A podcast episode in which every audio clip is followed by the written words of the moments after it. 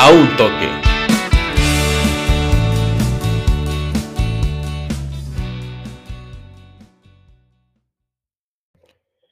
¿Qué tal amigos? Bienvenidos a una nueva edición de su podcast de preferencia a un toque. Yo soy Gilberto Galván y en esta ocasión va a ser un podcast express, un podcast rápido, donde tocaremos el tema de la llegada de Héctor Moreno a los Rayados del Monterrey. Sí, señores, hace aproximadamente un día y medio, dos días, el seleccionado, de la, em, el seleccionado mexicano ha sido confirmado por el propio club albiazul como su primer refuerzo de cara a la apertura 2021.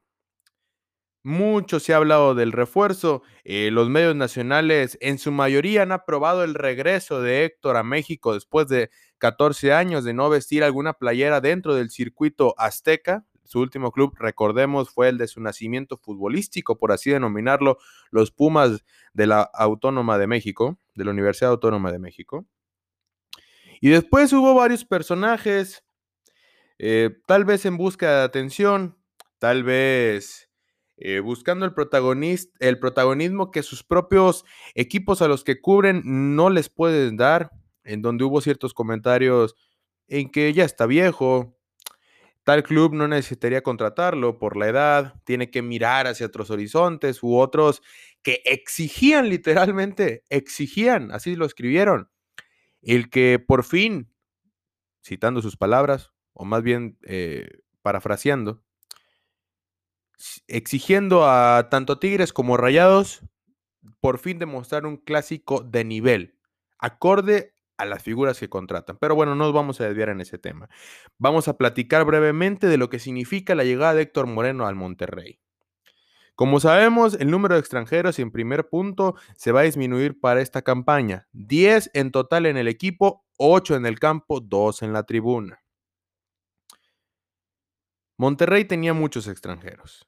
Avilés Hurtado, un tipo que ya había cumplido y se sabía desde hace mucho tiempo, eh, pues su estadía en el club, que tal vez, o bueno, no tal vez, tuvo tiempo comprado en la institución rayada. Eh, el caso también de Dorlan Pavón, por así decirlo, aunque Dorlan tal parece que va a seguir, se tenían que liberar plazas de extranjero. Ahora, usted recordará eh, la final regia, la primera, 2017, el Monterrey tenía unos extranjeros espectaculares. Em, Edwin Cardona, Carlos Sánchez, Walter Gargano, Celso Ortiz, eh, por supuesto Rogelio Funes Mori, Avilés Hurtado, el propio Dorlan Pavón. Tremendos nombres, tremendos diferenciadores que yo podría decirles que se vieron algunos nombres, más la espectacularidad que podían aportar al plantel en aquella final ante el Pachuca. Pero esos rayados no contaban con una base sólida de mexicanos. Y hoy, y desde hace un, ya un tiempecito, Monterrey sí los tiene. César Montes, seleccionado nacional. Charlie Rodríguez, seleccionado nacional. Jesús Gallardo, seleccionado nacional. Alfonso González, no seleccionado nacional, perdido mucho tiempo dentro de las filas rayadas, pero que siempre tiene esa cosa distinta que hace que los entrenadores puedan darle minutos o incluso como hoy, que un tipo como Javier El Vasco Aguirre tenga plena confianza en su rendimiento y lo haya incluido entre los jugadores con más minutos disputados no solamente en el Guardianes 2021, sino también en Liga de Campeones de la CONCACAF. Si después tenemos en cuenta que el Monterrey cuenta con una de las canteras más productivas de los últimos años en cuanto a calidad y también en número se refiere, si vemos que atrás de Vincent Janssen y del propio mellizo Funes Mori se encuentra un tipo eh, habilidoso, un tipo agresivo en, en el ataque al desmarque y potente de disparo y con mucho gol como Alfonso del Plátano Alvarado un, defensor central reconvertido a lateral, como lo es Gustavo Sánchez, que cumplió en los encuentros en los que pudo ver acción en el pasado torneo. También eh, otros nombres que se van vislumbrando por ahí. Entendemos por qué el Monterrey ha vuelto a poder contratar extranjeros así, los ha aguantado, y es porque también la base de los mexicanos te hace competir y te hace competir bien. Siguiendo en el punto, se criticó que hayas dejado salir a un ícono, que creo que también ya había cumplido su etapa en el club, gloriosa por cierto, em, un tipo como Nicolás Sánchez, un líder nato dentro del campo, un tipo que siempre puso pecho a las balas, aun y cuando los reflectores no apuntaban hacia él. Nico siempre estuvo ahí. Nico sufrió con el Monterrey y se levantó con el Monterrey. 35 años a sus espaldas, un problema crónico que lo afectó en la rodilla durante todo el torneo y por lo cual nunca pudo estar al 100% para disputar un puesto que si bien si lo hubiera estado, obviamente eh, había una preferencia y no quiero decir que completamente de lo Vasco, sino por el nivel y por lo que se esperaba desde el inicio del torneo, por César Montes en la saga y por supuesto por el chileno Sebastián Vegas a la postre yo creo que la mejor contratación del Monterrey de los últimos años, ¿eh? De los últimos años, tremendo el nivel del chileno. Entonces, siguiendo el punto, se criticaba mucho la edad de Héctor Moreno, que tiene 33 años, que viene de tres meses de inactividad de eh, su anterior, ahora, ahora ex club, el Al Garafa. Pero déjenme decirles algo. Si bien Tal vez, y lo dejo en tela de, en tela de duda porque, pues no sabemos, el fútbol es impredecible. Y aunque tal vez no veamos el nivel que mostró en el AZ Alkmaar, en el Español de Barcelona, en Brasil 2014 sobre todo, Héctor Moreno no deja de ser un central mexicano de calidad.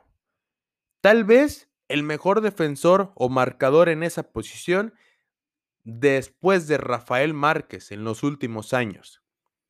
Zurdo natural, zurdo exquisito, un tipo que camina hacia adelante, que achica la cancha, que tiene una visión para poder colocar trazos largos y que por ahí veía en Twitter, eh, vaya, un tuit de un aficionado en donde mencionaba que no podía esperar a ver el duelo de trazos largos entre él y Carlos Salcedo de los Tigres. Y tiene razón.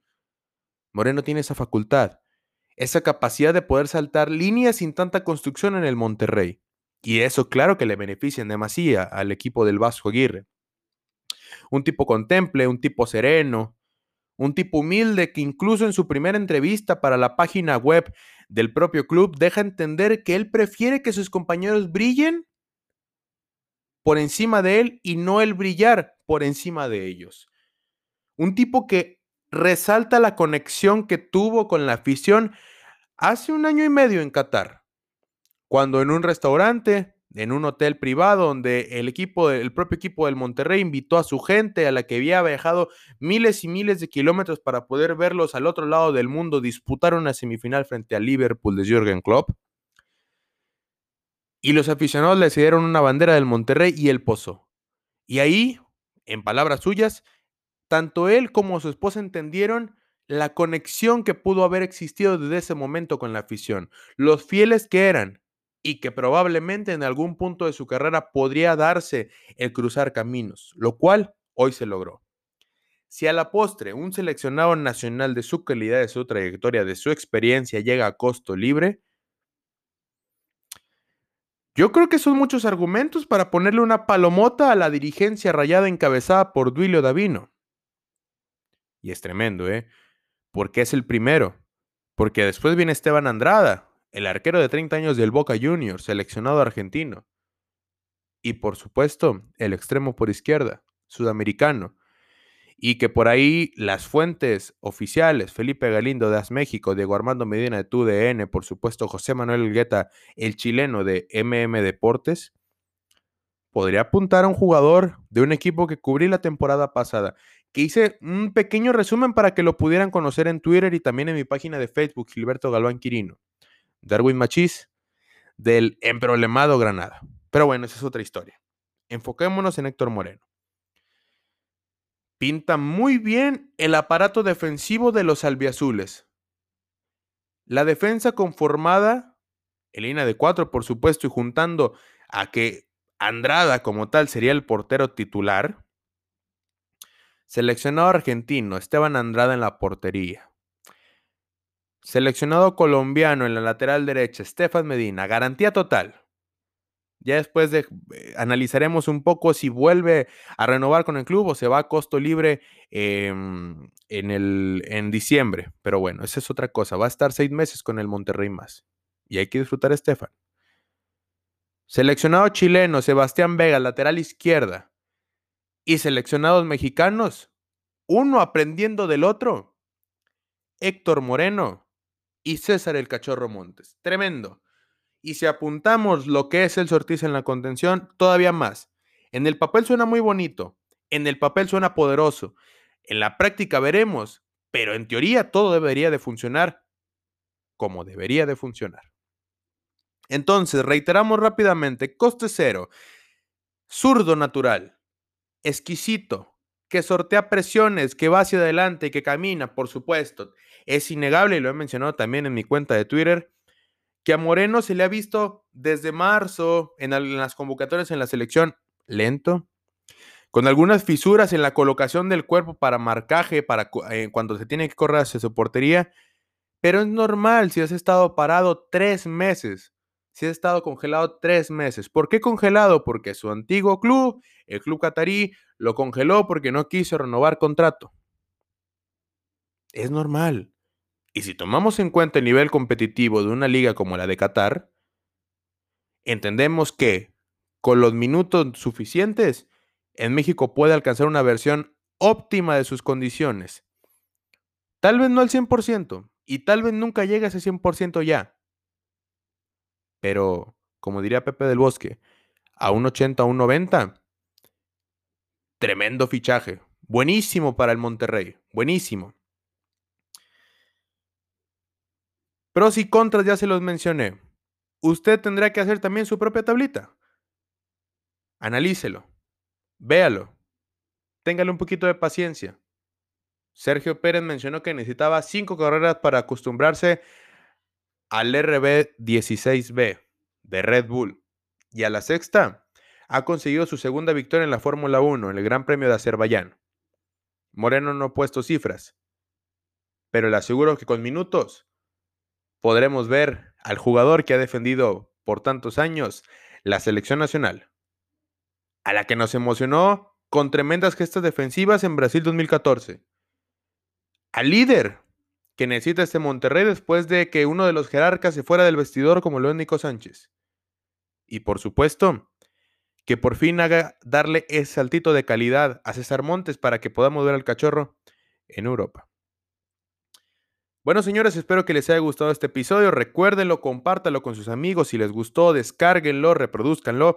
Em, también vayan a suscribirse a todas mis redes sociales porque ahí encuentran. Puede ser que sea de pronto el mismo contenido, pero presentado de una forma distinta y eso ya depende de ti.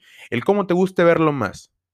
Porque créame, los porqués que yo intento explicar son veraces.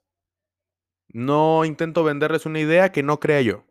Entonces, Vayan a seguirme a, mi página de Facebook, Gilberto Galván Quirino, a mi cuenta de Twitter, arroba, eh, Quirino-Galván, a mi cuenta de Instagram, que ahí podrán encontrar los videos de las llegadas de los jugadores que se avecinan en las próximas semanas a la ciudad del Monterrey. Ahí estaré cubriendo la llegada de Héctor Moreno en la ciudad, del casi cerrado arquero del Monterrey Esteban Andrada, por supuesto también eh, el jueves, cuando Floguian Tubán arribe a la ciudad del Monterrey para enrolarse con los Tigres, también lo podrán encontrar por ahí. También ha estado la llegada del Piojo Herrera, la llegada de Tigres después del Mundial de Clubes y muchas cuestiones más. Entonces vayan a seguirme a mi cuenta de Instagram.